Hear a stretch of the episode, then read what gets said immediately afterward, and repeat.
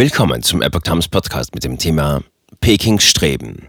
Gates hilft Peking dabei, westliche Wissenschaftler für Chinas Militärausbau anzuwerben. Ein Artikel von Sylvia Akbar und Susan Berg vom 27. Juli 2022. Bill Gates pflegt seit 30 Jahren enge Kontakte mit der Kommunistischen Partei Chinas. Eine kürzliche Spende soll dem Regime helfen, ausländische Wissenschaftler und das nötige Know-how ins Land zu holen. Das ist kein Einzelfall. Auch Deutschlands Universitäten helfen Peking zur militärischen Supermacht aufzusteigen. Neuesten Informationen nach hat die Bill und Melinda Gates Stiftung das Ministerium für Wissenschaft und Technologie MOST der Kommunistischen Partei Chinas mit 100.000 Dollar finanziell unterstützt. Mit dem Geld will das MOST Wissenschaftler im Ausland für ein Forum in Chinas Silicon Valley zum Thema Vorbereitung und Maßnahmen gegen künftige Pandemien anwerben. Chinas Staatschef Xi Jinping und andere hochrangige Führer werden dabei sein. Das berichtete The National Pulse. Ziel der Veranstaltung ist der Aufbau eines technologischen Zentrums, um Pekings strategische Ziele besonders beim Ausbau des Militärs zu erreichen. Neben der Diskussion um Technologie- und Gesundheitsthemen sollen die Teilnehmer auf Pekings ideologische Ziele eingesporen werden. Peking nutzt deutsche Hochschulen für militärische Forschung. Erst im Mai enthüllten elf europäische Medien, darunter der Rechercheverband Korrektiv, Deutsche Welle, Deutschlandfunk und die Süddeutsche Zeitung, wie Peking das Know-how der gemeinsamen Forschung mit deutschen Hochschulen nutzt, um sein Militär aufzurüsten. Das chinesische Militär kooperiere massenhaft mit europäischen Wissenschaftlerinnen und Wissenschaftlern, um seine Armee mit deren Wissen auszubreiten, so der Bericht. Die Forschenden und Hochschulen hierzulande ignorieren das teils bewusst.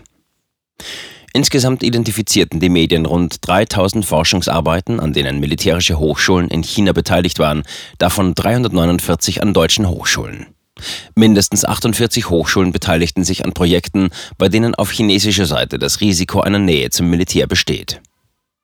Deutsche Forscher lassen sich mit Geld und Prestige anlocken.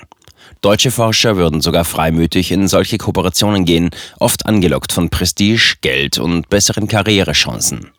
Dass sie damit auch die chinesische Armee mit Wissen ausstatten, nehmen sie offensichtlich in Kauf. In einem Fall machte ein chinesischer Forscher 2011 seinen Doktor an der prestigeträchtigen Rheinische Friedrich-Wilhelms-Universität in Bonn. Er arbeitete an einer besseren Auflösung für 3D-Karten und der 3D-Erfassung von Mimik. Sein deutscher Doktorvater war von ihm begeistert. Er ist brillant.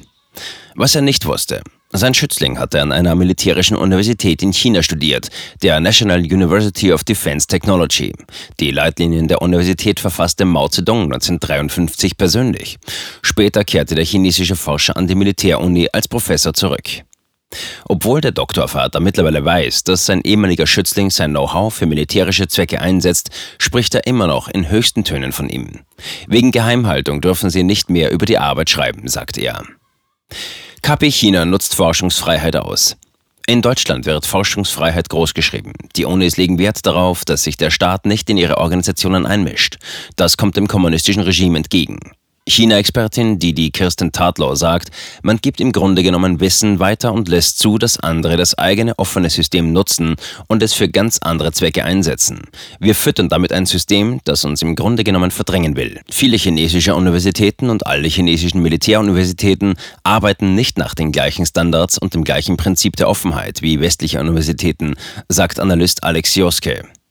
Universitäten, die mit dem chinesischen Militär zusammenarbeiten, haben sich, ob sie wollen oder nicht, auf dieses Spiel eingelassen. Eine Richtlinie bezüglich Forschungs- und Hochschulkooperationen gibt es nicht, betonen die Medien.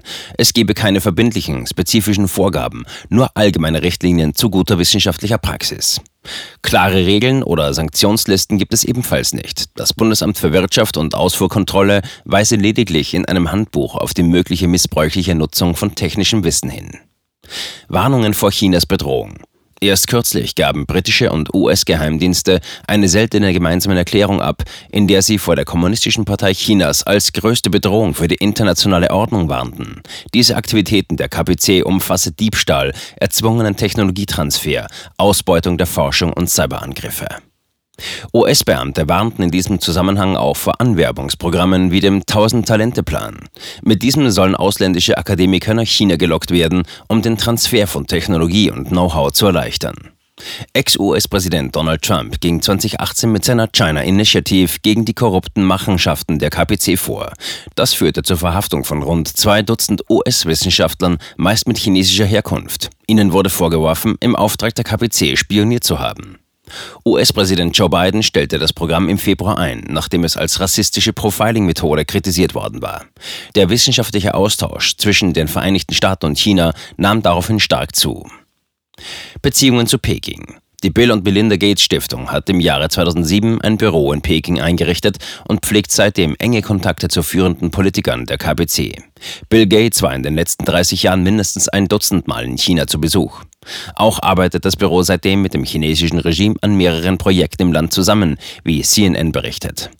Im Jahr 2015 trafen sich Xi und Gates in China zum letzten Mal persönlich. Letztes Jahr schrieb Xi einen Brief, in dem er Gates für seine Bemühungen bei der Pandemiebekämpfung dankte. Darin hieß es, ich weiß die Großzügigkeit der Bill und Belinda Gates Stiftung sehr zu schätzen, ebenso wie ihren solidarischen Brief an das chinesische Volk in dieser wichtigen Zeit. Die Stiftung hatte insgesamt 100 Millionen Dollar für die weltweite Bekämpfung des Covid-19-Ausbruchs zugesagt. 20 Millionen Dollar davon gingen an die WHO an Pekings Nationale Gesundheitskommission sowie an das Zentrum für Seuchenkontrolle in den USA und China.